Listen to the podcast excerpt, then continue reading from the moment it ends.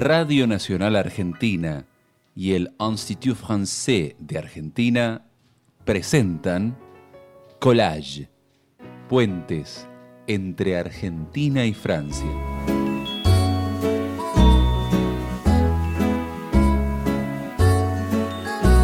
Los podcasts, con un formato mensual, abordarán temáticas culturales que acercan a Argentina y Francia, recorriendo la actualidad, el pasado y mirando hacia el porvenir.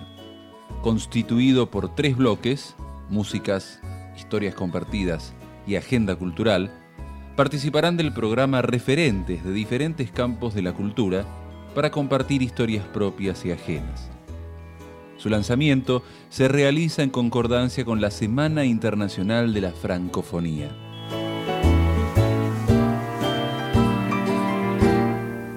En esta primera entrega, Collage ofrece tres notas a modo de puentes entre Argentina y Francia en diferentes campos de la cultura y la educación, comenzando por conmemorar el centenario del nacimiento, el 11 de marzo de 1921, de un gran cultor del tango como fue Astor Piazzolla. Luego, la directora de la Alianza Francesa de Buenos Aires y coordinadora general de la Red de Alianzas Francesas de Argentina, Nathalie Lacoste Yebra, nos lleva a hacer un recorrido por la historia y la actualidad de esta fundamental institución educativa de la lengua francesa. A su vez, la lingüista y traductora francesa Bárbara Cassin y Marina Aguerre, historiadora argentina del arte y curadora, invitan a la exposición Después de Babel, Traducciones Rioplatenses, que organizan el Museo de la Universidad Nacional 3 de Febrero y el Institut Français de Argentina.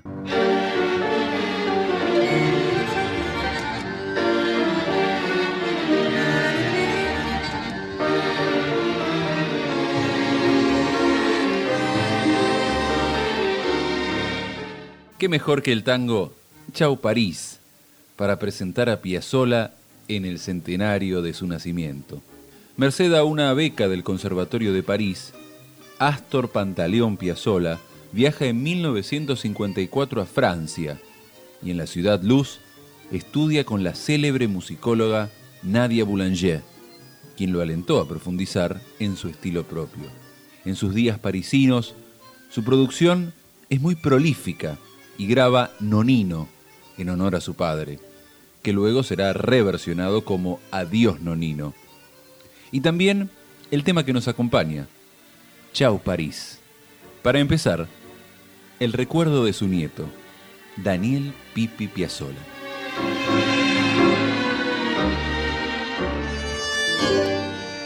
Hola, ¿cómo les va? Soy Daniel Pipi Piazzola, soy nieto de Astor Piazzola, y bueno, lo que les puedo contar de mi abuelo es que siempre lo tuve muy presente.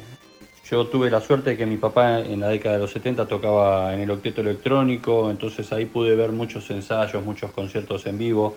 Y él siempre también hizo lo posible para llevarme a mí a todos los conciertos que daba en Buenos Aires. Lo acompañé a casi todos, incluso al emblemático concierto del año 83 en el Teatro Colón, en el que fuimos los dos solitos ahí y bueno, la verdad que un abuelo genial, me regaló mi primera batería, me dio muchos consejos de música, sobre estudiar con los mejores maestros, hacer música de vanguardia, escuchar mucho jazz, escuchar a Chick Corea, a Kate Jarrett. Y después, bueno, con Francia siempre tuvo un amor increíble, ahí tenía muchos amigos, ahí sobre todo la, la familia Pons, Richard Galeano, incluso tenía un departamento allá donde él vivía. Y yo por suerte pude conocer toda esa gente que me ha contado un montón de historias y vivencias con mi abuelo, como por ejemplo me fui de gira un mes a China con Richard Galeano y, él me contó un montón de cosas de mi abuelo, de, sus cenas, de, lo que compartían, de consejos. Y también, bueno, estuve comiendo en lo de la familia Pons con mi grupo Escalandrum y ahí también me mostraron un montón de, de cosas que mi abuelo escribía en un, en un cuaderno enorme que tienen que todos los artistas dejan algo, vimos unos videos, vimos la, película ¿no? de los Pons, que es hermosa, que muestra un montón de vivencias. Así que bueno, estoy muy, muy orgulloso y muy feliz del abuelo que tengo, que, bueno, que es uno de los compositores más tocados del planeta. Este es mi recuerdo con todo mi cariño y bueno, disfruten mucho de la música de él, que ha escrito más de 2.500 obras, así que hay para escuchar música de él toda la vida.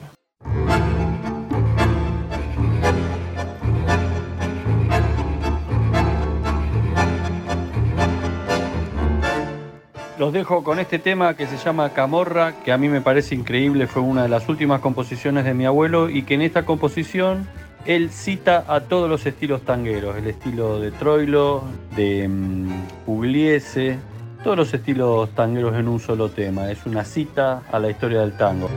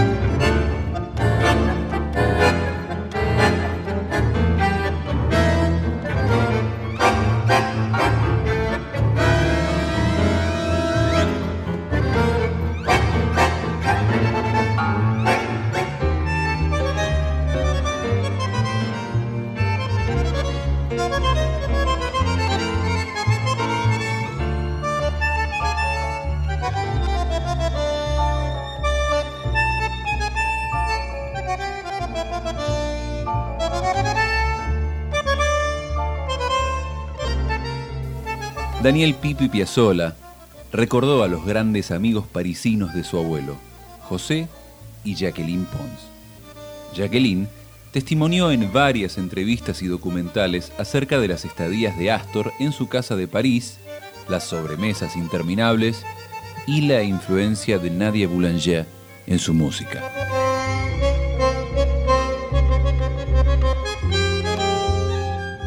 Qué admiración le teníamos porque él nos hacía escuchar todo, sabíamos lo que estaba haciendo, sabíamos qué, estaba componiendo, sabíamos cómo trabajaba. Astor era como un hermano para José, realmente. Tenían un mes de diferencia, 11 de marzo, 16 de abril del 21. José iba de traductor porque Astor a la época hablaba eh, moderadamente bien el francés, ¿viste? Y, entonces sí, lo, lo, ayudaba mucho, aparte de ser el fotógrafo oficial, a pedido de Astor, por supuesto. Es verdad que José fue, fue realmente el ayudante número uno de, de, Astor, pero lo hacía por una, un amor que le tenía a Astor, una admiración, un respeto, un cariño, bueno, sí. Mira, hemos adorado a Astor, realmente entre José y Astor fue un coup de foudre de la amistad, un flechazo. Astor, por ejemplo, cada vez que venía a Francia nos mandaba una carta diciendo, estaré para el 11 de marzo, así que prepárense, por favor, poca gente para mi cumpleaños, lo Jairo, ustedes y nosotros. así era, porque estaba, estaba en su hogar acá, era su casa, ¿viste?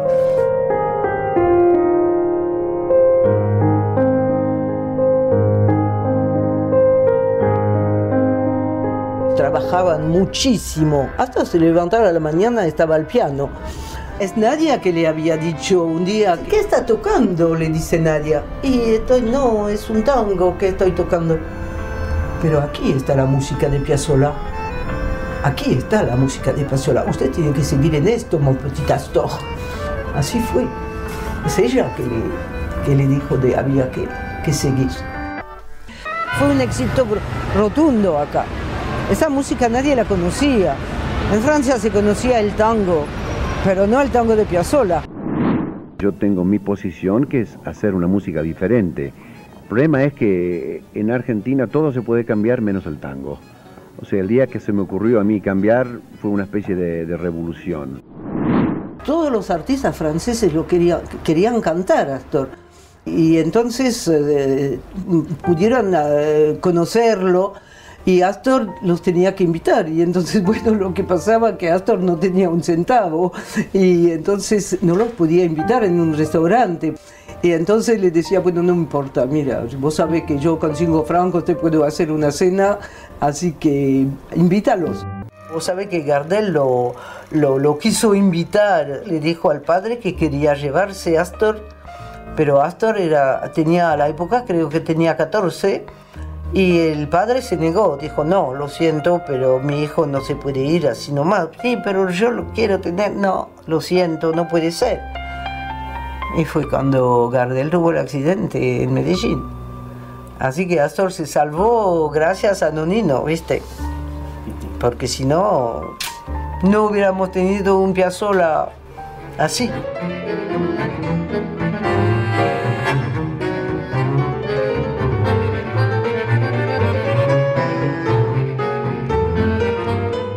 Amistad sigue, ahora tengo los nietos que me vienen a ver, los, los, los nietos de Piazzolla, aunque no esté más José, yo sigo con esto y son todos amigazos.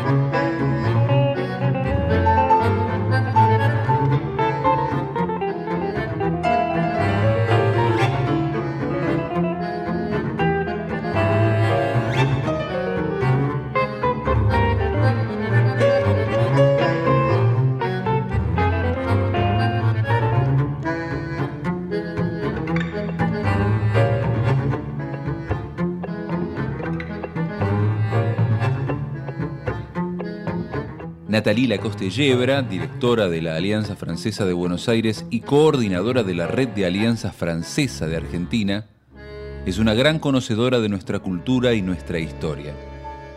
Expone en pocos minutos la importancia y los alcances de la francofonía en nuestro país.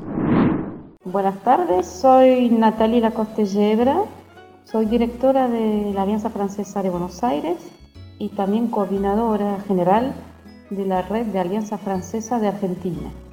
Es una red muy importante porque hay 53 alianzas francesas, que son asociaciones locales en Argentina, y es la segunda red más importante del mundo después de Estados Unidos. Yo hace como un poco más de tres años que estoy trabajando en la Alianza de Buenos Aires como directora y la verdad no es la primera vez que vivo en Argentina porque tengo ya varias experiencias de vida en este hermoso país y también es verdad que yo tengo una relación muy particular con América Latina porque soy antropóloga de formación, hice estudio de antropología urbana especializada en América Latina en el Instituto de Altos Estudios sobre América Latina en París. Y en este marco tuve la oportunidad de trabajar en un proyecto de investigación con el CONICET y el CNRS, que es el equivalente francés, en los años 90 en Buenos Aires. Así que fue mi primera experiencia en Argentina y después tuve el gran placer de ser directora de la Alianza Francesa de Mendoza. Durante cuatro años, del 2006 al 2010, después tuve la oportunidad de trabaja en otra alianza en Paraguay, en Asunción, también de trabajar en un centro sociocultural en Francia y bueno, varias experiencias que hacen que hoy tengo el placer de dirigir esta hermosa alianza de Buenos Aires.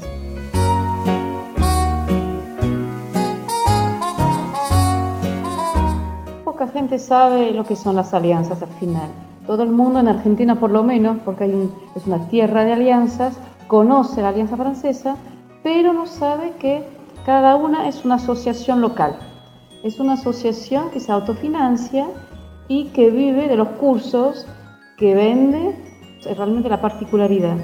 También la, la, fuerza de la alianza es nuestra misión. La misión nuestra es no solamente la promoción del idioma francés, sino también la promoción y la difusión de la cultura francesa y de las culturas francófonas. y con las culturas francófonas abrimos un mundo muy importante de culturas y también de idioma, porque el idioma francés no es solamente el idioma que se habla en Francia, sino también los matices del idioma a través del que se habla en Quebec, en varios países de África, en Suiza, en Bélgica. Y esta francofonía es realmente la riqueza, el espacio que también brinda en las alianzas, la riqueza de todo lo que proponemos a través de las clases de francés y también la programación cultural muy amplia que estamos proponiendo durante el año, cuando no hay pandemia, por supuesto. Todas las alianzas francesas tienen un mismo funcionamiento como asociación y al mismo tiempo están ligadas a la Fundación des Alliances Françaises situada en París, quien las reúne alrededor de una marca y de valores y misiones comunes. Lo interesante también y lo original es que esta red de alianzas también tiene el apoyo de Francia, del Ministerio de Asuntos Exteriores, y forma parte también de una red más amplia de eh, red cultural de Francia en el exterior. Así que esto es muy importante, no es un apoyo económico, sino un apoyo, puede ser cultural, puede ser técnico también, para ayudar en la gestión, en la alineación de cursos, en la formación de los personales. Bueno, es un apoyo eh, realmente importante y nos permite también poder siempre proponer un servicio de muy buena calidad a los alumnos, y no solamente a los alumnos, y al público en general. En cuanto a la, francofonía, es verdad que dentro de nuestra misión tenemos la misión de desarrollar y de promover la francofonía o las culturas francófonas y cada año, en particular la Alianza de Buenos Aires, pero no solamente, nosotros organizamos actividades con las embajadas francófonas presentes en Buenos Aires. Y las alianzas de provincia proponen actividades alrededor de la cultura francófona, pues la música, el teatro, el cine, y obviamente también tiene que ver con el idioma, como les decía, que el idioma francés tiene varios matices en relación con las culturas francófonas y los países francófonos. Y nosotros en Buenos Aires es realmente muy interesante porque cada embajada hace una propuesta que puede ser, por ejemplo, una obra de teatro, o un concierto, o una charla, una presentación de libros y mucho cine, porque es verdad que la Alianza de Buenos Aires además tiene un poco una especificidad de promoción del cine francés y francófono y no solamente, porque somos sede de varios festivales muy importantes de la Argentina y eso bueno, hace que bueno, tenemos un espacio, un auditorio muy lindo para las proyecciones de cine. Y cada año, en marzo, con la semana de la francofonía y de la lengua francesa, las dos cosas están ligadas, la Alianza Francesa tiene un rol y un papel bueno, importante, obviamente, en estos festejos.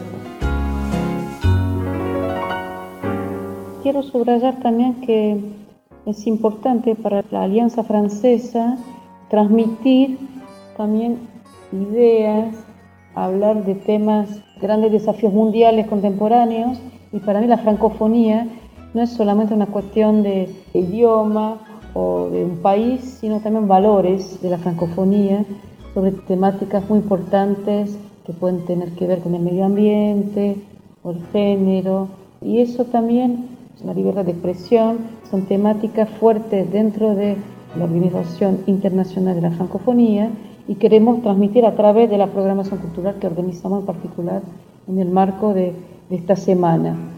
Es verdad que las alianzas francesas, sin ser espacios partidarios, son espacios de debate y de reflexión sobre estos temas actuales.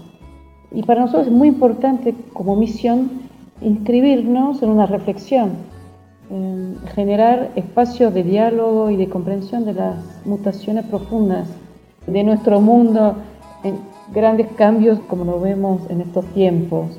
Y para nosotros, bueno, en Buenos Aires en particular, siempre. Nuestra programación cultural tiene que ver también con esta preocupación, esta necesidad de ocupar un espacio no solamente para la difusión cultural, sino también para hablar de grandes temáticas, como les decía, el tema también de las migraciones, la igualdad de género, la construcción europea también, la francofonía, bueno, son temáticas que tratamos de diferentes modos en nuestros espacios y obviamente en la programación online que podemos eh, proponer.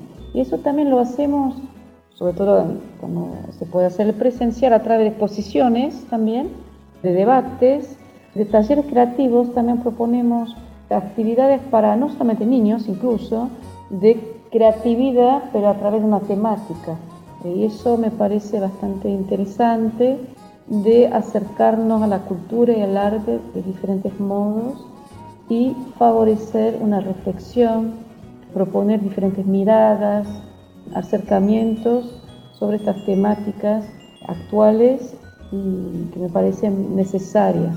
Y lo interesante también de mi rol de como coordinadora nacional de la red es poder proponer actividades y lo bueno de, del online permite también esta difusión más allá de, de los espacios físicos, sino también dar acceso a propuestas culturales online para toda la red y la red misma hace propuestas para todo el mundo, así que es un intercambio muy interesante de propuestas alrededor de la francofonía, obviamente, y también de otras temáticas de las que acabo de hablar.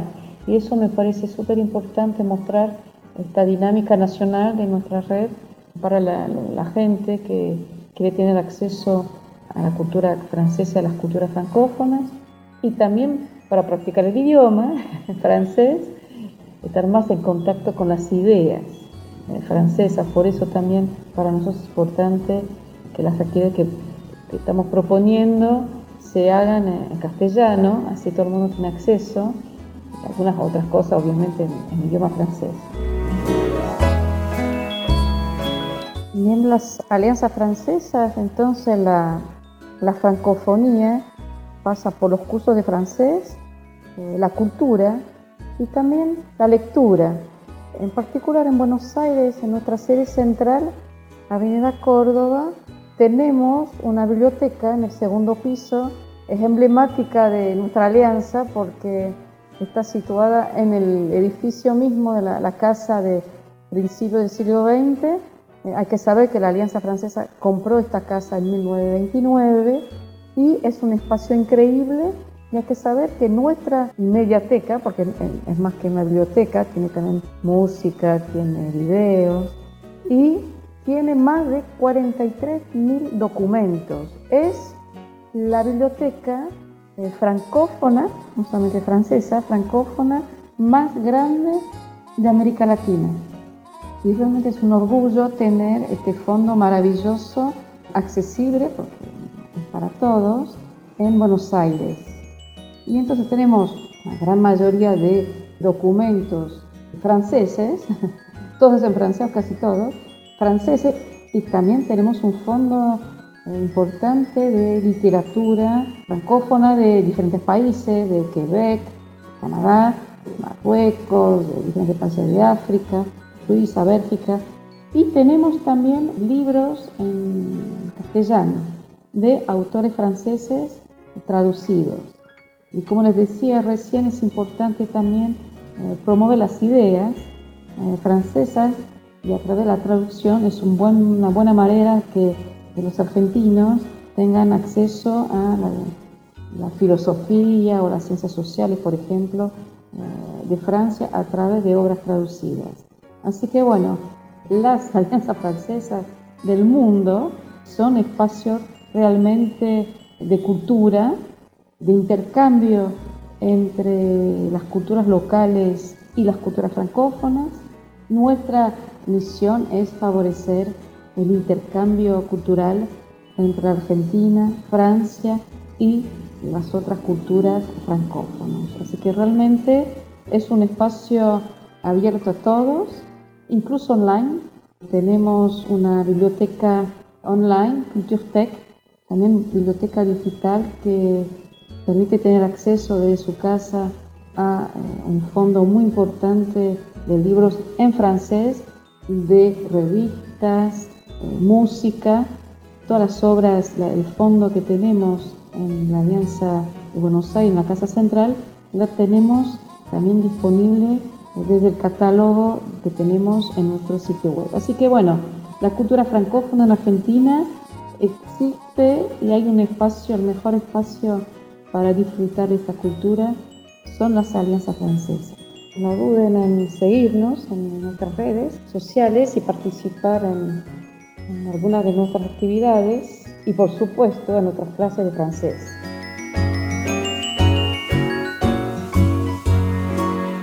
Como cierre de esta primera entrega de Collage, la lingüista y traductora francesa Bárbara Cassin y Marina Aguerre, historiadora argentina del arte y curadora, invitan a la exposición Después de Babel, Traducciones Rioplatenses, que organizan el Museo de la Universidad Nacional de 3 de Febrero y el Institut Français de Argentina a partir del 27 de marzo en el Hotel de Inmigrantes, Avenida Antártida Argentina, 1355, Ciudad Autónoma de Buenos Aires.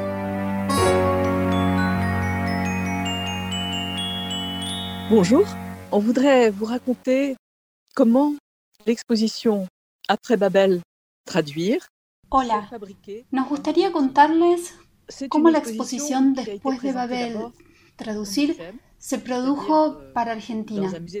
Es una muestra que primero se presentó en el Museu, es decir, en un museo de Marsella, en Francia, y más adelante en Suiza, en una fundación. Esta exposición sobre la traducción solo tiene sentido si se reinventa, como la traducción misma. Debe reinventarse en función del lugar en el que existe.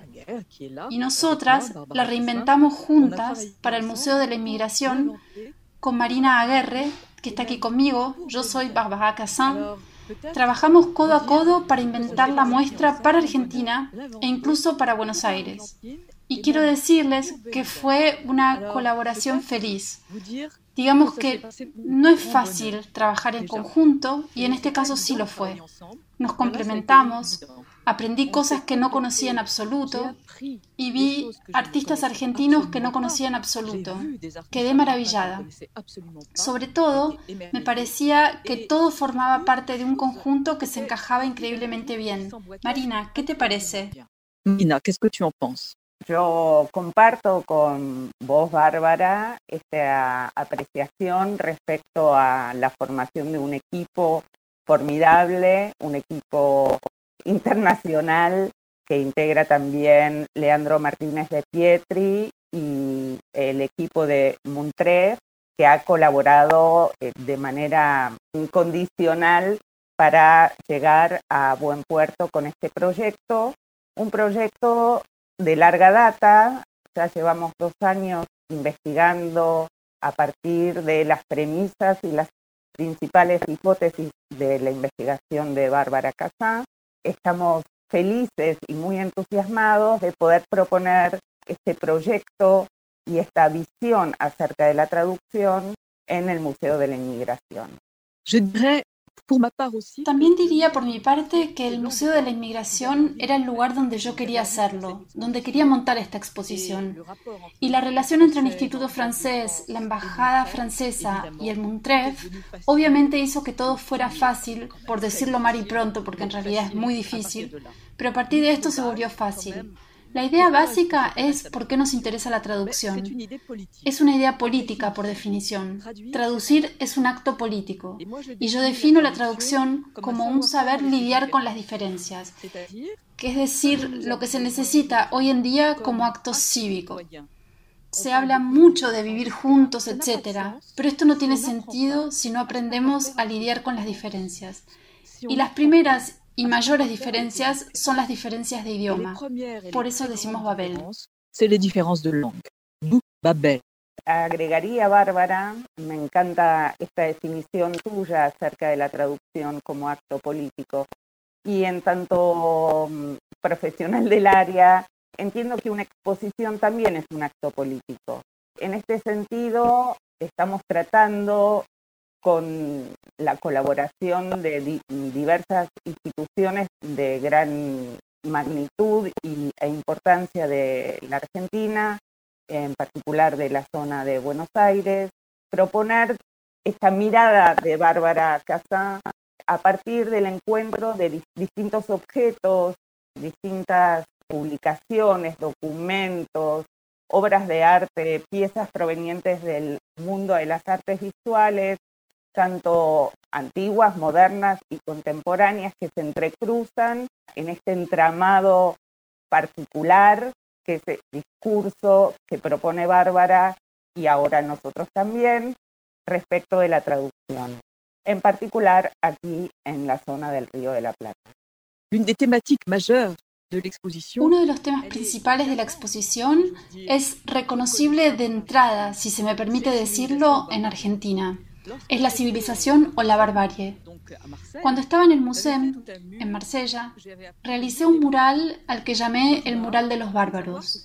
Bárbaros es un término griego, es mi nombre de pila también, bárbara. Bárbaro significa bla bla bla, es alguien al que no entendemos. Así que la diferencia de idiomas es lo que hace la barbarie. Civilización o barbarie, los bárbaros son los otros. Y en lugar de que los otros sean los bárbaros para los griegos, los bereberes, si se quiere, en este caso los bárbaros son mostrados de forma realmente admirable en cuanto al lenguaje, sobre todo por Cristina Piffer. Me detendré en las obras que me emocionaron y en torno a las cuales creo que se construye la exposición. Cristina Piffer hace una obra muy sencilla como siempre, trazada a la perfección y con una simplicidad absoluta, una obra donde vemos un nombre, digamos, de pueblo primitivo, por así decirlo, o más bien, obviamente, de pueblo originario. Luego hay una fecha, la fecha del bautismo, y un segundo nombre, el nombre de pila castellano dado por los jesuitas que bautizaban. Esa obra que pasa de un nombre y una identidad a otra identidad, para mí cuando uno lo ve es una invitación a esas diferencias con las cuales hay que lidiar. Y también es la manifestación de una lengua que es aplastada por otra lengua. Por debajo, digamos, del castellano crecen otras lenguas. El castellano cubre las lenguas que lo empujan y esto se muestra magníficamente en esta obra. Sí, se me ocurre también establecer el diálogo entre esta obra de Cristina Piffer que vos mencionás con una problemática que atraviesa casi como hilo conductor eh, la muestra, que tiene que ver con la alternancia de los lugares y los roles de las lenguas y de las diferentes lenguas en nuestro territorio y su significado y su sentido político a lo largo de toda la historia de nuestro país. En este sentido, nosotros estamos proponiendo cortes diacrónicos, digamos, no, no pretendemos abordar todo y queremos además aclarar que no van a encontrar todo, sino que hemos debido seleccionar algunos puntos y algunas obras particularmente parlantes acerca de estos nudos o problemas que encontramos y que atraviesan a la Argentina. Atraviesan a la Argentina, pero especialmente en la región del, Río de la Plata. En este sentido, vuelvo, la obra de Cristina Schiffer dialoga maravillosamente con documentos como son las traducciones de la Asamblea del año 13, en donde tenemos el castellano y el aymara, el acta de la independencia traducida desde el castellano a las lenguas de los pueblos originarios, textos sagrados también que a partir de la traducción del castellano a las lenguas de los pueblos originarios funcionan como herramienta de, de dominación, pero al mismo tiempo están dando cuenta de la importancia y de, del lugar de estos pueblos y de sus lenguas y culturas. Alors, qu'est-ce qui fait l'identité d'une langue ¿Qué hace la identidad de una lengua? Evidentemente, esta es una pregunta que nos hacemos cuando traducimos. ¿Qué hace la singularidad de una lengua? hay una respuesta que en mi opinión puede agradar en Argentina y esa es la respuesta de Lacan. Jacques Lacan, el gran psicoanalista, el gran psicoanalista argentino, si se me permite. Bien, Lacan dice que la singularidad de un idioma son sus equívocos los equívocos que ese idioma conlleva. Esto es válido para el idioma del inconsciente, pero también para todas y cada una de las lenguas. Y parte de nuestro trabajo aquí consistió en pensar justamente qué es posible y qué es imposible de traducir. Traducible o intraducible, imposible o difícil. ¿Cuáles son los síntomas de resistencia de las lenguas? Pues bien, los equívocos son esos síntomas y hemos demostrado, por ejemplo, y aquí me refiero al libro sagrado, me refiero a las traducciones de la Biblia, la forma en que al traducir la Biblia se pudo pasar del hebreo al latín de dos maneras distintas. Cuando hablamos de la mujer, cuando hablamos de la relación entre Adán y Eva. Bueno, Adán y Eva, ¿cómo están? ¿Están uno al lado del otro? ¿Se despiertan uno junto al otro de la mano de Dios, como en la obra de Rodin? ¿O Eva es sacada de la costilla de Adán? ¿Eva surge de la costilla de Adán, de un trocito de Adán, un trocito de hombre? ¿O bien está a su lado y se despierta al mismo tiempo que él? Bueno, ambas traducciones de la misma palabra hebrea se plasmaron en latín y sobre todo son gráficas. En la Biblia de Souvigny, por ejemplo, vemos que Eva es arrancada de la costilla de Adán y en la mano de Dios de Rodin vemos al hombre y a la mujer despertando uno al lado del otro. Esto dice mucho de la posible misoginia que puedan tener los traductores.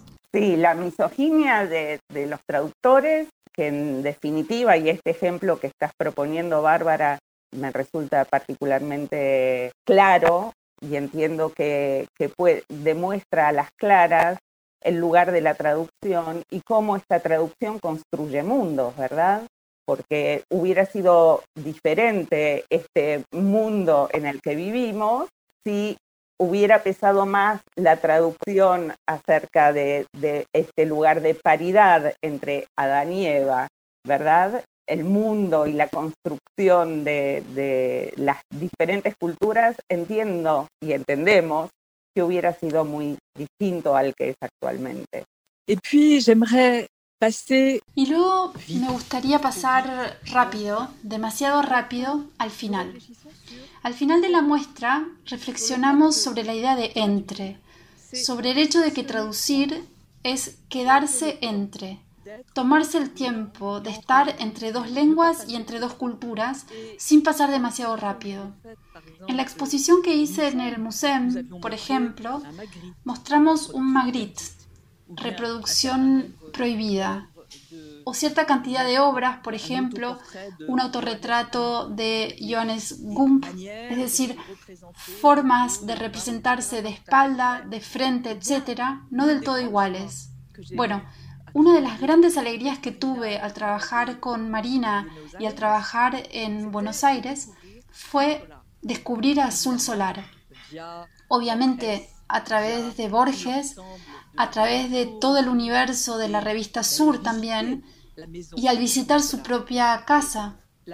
El final de esta exposición, sin dudas, está marcado por los retratos complicados de Sul Solar y por las reproducciones múltiples donde se ven varios rostros que están presentes en simultáneo, no del todo iguales, no del todo distintos.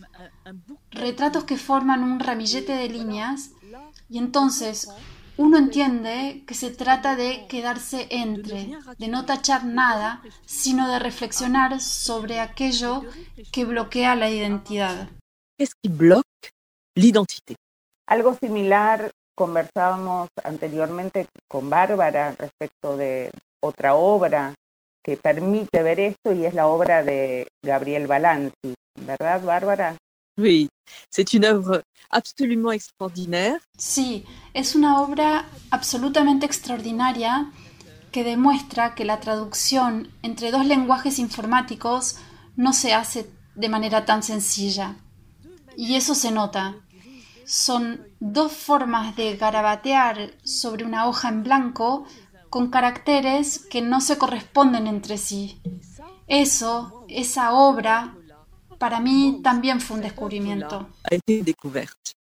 En este sentido, resulta particularmente interesante ver cómo están estos problemas que van atravesando al concepto de la traducción y que podemos observar como una continuidad de estos problemas que podemos rescatar y observar ya en obras modernas que dialogan a la perfección con obras contemporáneas y que están planteando y mostrando eh, la pervivencia y el sentido de estas problemáticas. Nada más invitarlos a que vengan al Centro de Arte Contemporáneo Montrés, sede inmigrantes. La exposición abrirá sus puertas el 27. Recuerdo que hay que solicitar turno porque hay todo un protocolo para la, la, visita del público, pero estamos muy deseosos todos de proponer este trabajo colaborativo de investigación y reflexión de búsqueda, relevamiento y síntesis de todos estos aspectos que hemos mencionado y que queremos proponer al gran público como, como propuesta también para seguir reflexionando acerca de la traducción. Merci. Muchas gracias y hasta siempre.